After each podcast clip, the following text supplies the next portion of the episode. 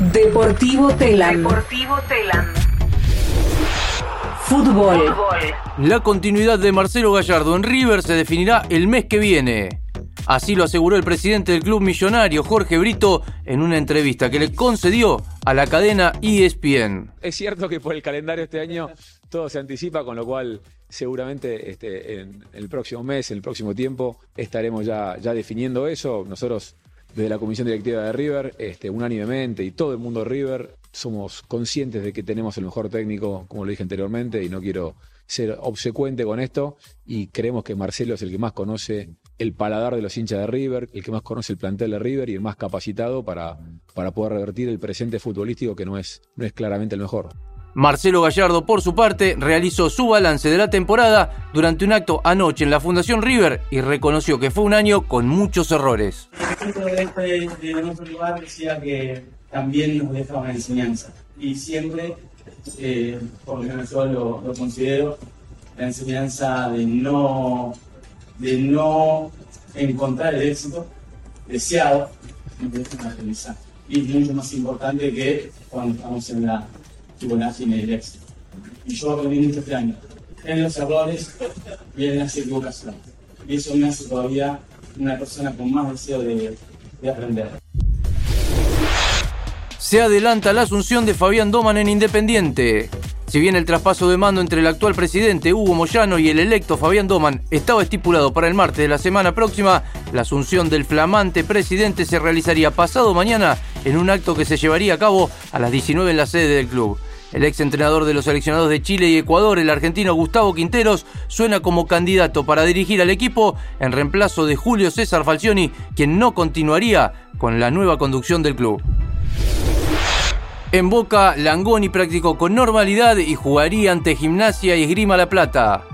El juvenil delantero había terminado el partido ante Vélez con una molestia muscular en el cuádriceps, por lo que ayer fue sometido a estudios y había preocupación por su presencia en el encuentro del jueves en La Plata.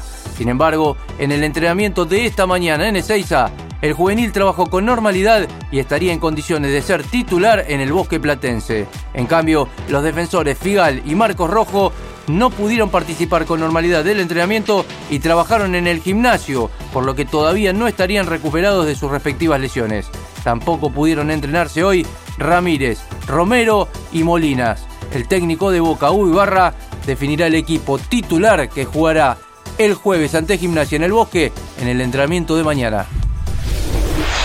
Rosario Central y Unión igualaron 1 a 1 en el arranque de la vigésimo tercera fecha de la Liga Profesional. Machuca abrió la cuenta para el Tatén en el primer tiempo, mientras que el defensor Facundo Almada empató para el Canalla cerca del final del encuentro. Carlos Tevez, técnico de Rosario Central, dijo que el empate fue un resultado injusto para su equipo. Creo que, fuimos muy superiores y, y que bueno, que, que fallamos en la, en la, definición. Yo estoy bien, obvio que es complicado mantenerse fresco, es complicado mantenerse fresco, pero bueno, di mi palabra de, de, de quedarme con estos chicos, de, de seguir y, y acá estoy, como siempre digo, poniendo el pecho. Fútbol internacional. Internacional. Pipita Higuaín anunció su retiro del fútbol profesional. El ex delantero de la selección argentina y del Real Madrid de España, entre otros equipos, dio a conocer la noticia ayer en una conferencia de prensa organizada por su actual club, el Inter de Miami de la Major League Soccer, en la que se quebró de emoción al recordar su paso goleador con la camiseta nacional. Después de 17 años y medio de carrera como profesional, la maravillosa carrera que pude hacer, siento que el fútbol me dio muchísimo y que me voy habiendo dado todo de mí y más. Muchas gracias a los que siempre confiaron en mí. Muchas gracias a todos por su atención. Llegó el momento de decir adiós.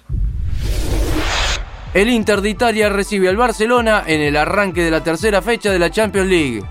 El conjunto italiano con los argentinos Joaquín Correa y Lautaro Martínez, que tiene una sobrecarga muscular y estaría en duda, recibirá esta tarde al Barcelona por el grupo C, mientras que en otro de los partidos destacados de la tercera fecha de la Liga de Campeones de Europa, el Atlético de Madrid del Cholo Simeone visitará al Brujas de Bélgica por el grupo B. En el Atleti será titular Rodrigo de Paul.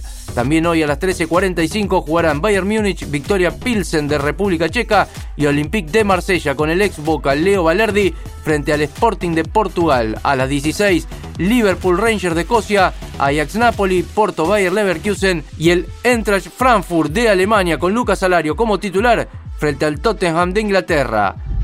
Tenis. Carlos Alcaraz estrenó su número uno del mundo con una derrota en Kazajstán.